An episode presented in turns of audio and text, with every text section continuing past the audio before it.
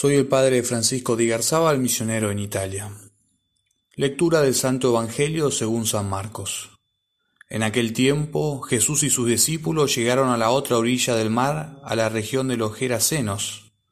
Apenas desembarcó, le salió al encuentro de entre los sepulcros un hombre poseído de espíritu inmundo. Y es que vivía entre los sepulcros, ni con cadenas podía ya nadie sujetarlo Muchas veces lo habían sujetado con cepos y cadenas, pero él rompía las cadenas y destrozaba los cepos, y nadie tenía fuerza para dominarlo.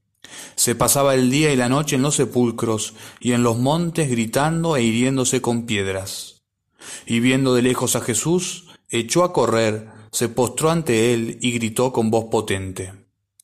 ¿Qué tienes que ver conmigo, Jesús, Hijo de Dios Altísimo? Por Dios te lo pido, no me atormentes. Porque Jesús le estaba diciendo, Espíritu inmundo, sal de este hombre. Y le preguntó, ¿cómo te llamas? Él respondió, me llamo Legión, porque somos muchos. Y le rogaba con insistencia que no los expulsara de aquella comarca. Había cerca una gran piara de cerdos, paciendo en la falda del monte. Los espíritus le rogaron, envíanos a los cerdos para que entremos en ellos. Él se lo permitió. Los espíritus inmundos salieron del hombre y se metieron en los cerdos, y la piara, unos dos mil, se abalanzó al acantilado abajo, al mar y se ahogó en el mar. Los porquerizos huyeron y dieron la noticia en la ciudad y en los campos, y la gente fue a ver qué había pasado. Se acercaron a Jesús y vieron al endemoniado que había tenido la legión, sentado, vestido y en su juicio, y se asustaron. Los que lo habían visto les contaron lo que había pasado al endemoniado y a los cerdos.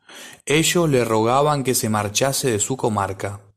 Mientras embarcaba, el que había estado poseído por el demonio le permitió, le pidió que le permitiese estar con él, pero no se lo permitió, sino que le dijo, Vete a casa con los tuyos y anúnciales lo que el Señor ha hecho contigo y que ha tenido misericordia de ti.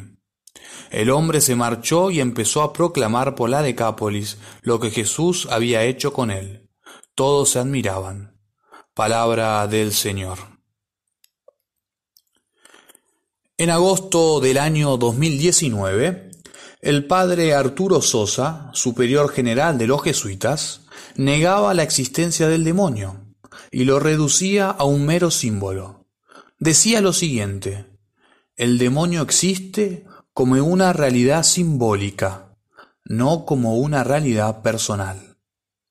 Como este caso lamentablemente existen tantísimos, y esto se debe a que el progresismo busca por todos los medios eliminar dos palabras.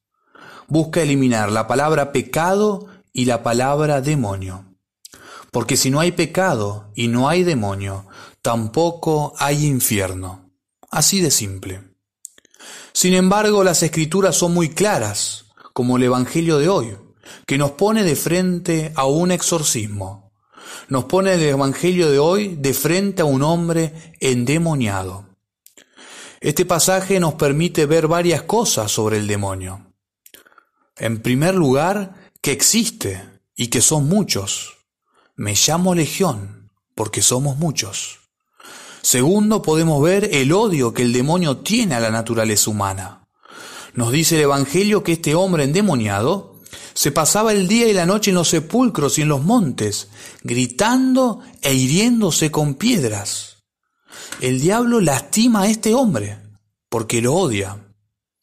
Tercero, podemos ver la fuerza y el poder que tiene el demonio ni con cadenas podía ya nadie sujetarlos, dice el Evangelio. A pesar de todo esto, vemos cómo frente a Cristo el diablo siempre sale derrotado. Es importante que este pasaje del Evangelio nos ayude entonces a tomar conciencia de la existencia del demonio y del poder que tiene. Porque si bien es verdad que el diablo ataca de una manera especial, a quien toma posesión de él, a los que posee, como el caso del hombre del Evangelio, sin embargo, a todos nosotros, en mayor o en menor medida, el diablo nos ataca. todos nosotros somos atacados por el diablo, y únicamente saldrán triunfantes quienes acudan a Cristo como el hombre de este Evangelio. San Ignacio de Loyola, el fundador de los jesuitas, en su famosa meditación de dos banderas, nos hace ver cómo el diablo esparce a los demonios por todo el mundo, sin dejar lugar o persona alguna sin un demonio. Por lo tanto, en la mente de San Ignacio podríamos decir que así como Dios nos ha asignado un ángel para protegernos, de la misma manera el diablo ha colocado un demonio a cada uno de nosotros para tentarnos. Pero esto, lejos de asustarnos, nos tiene que ayudar para nuestra vida espiritual.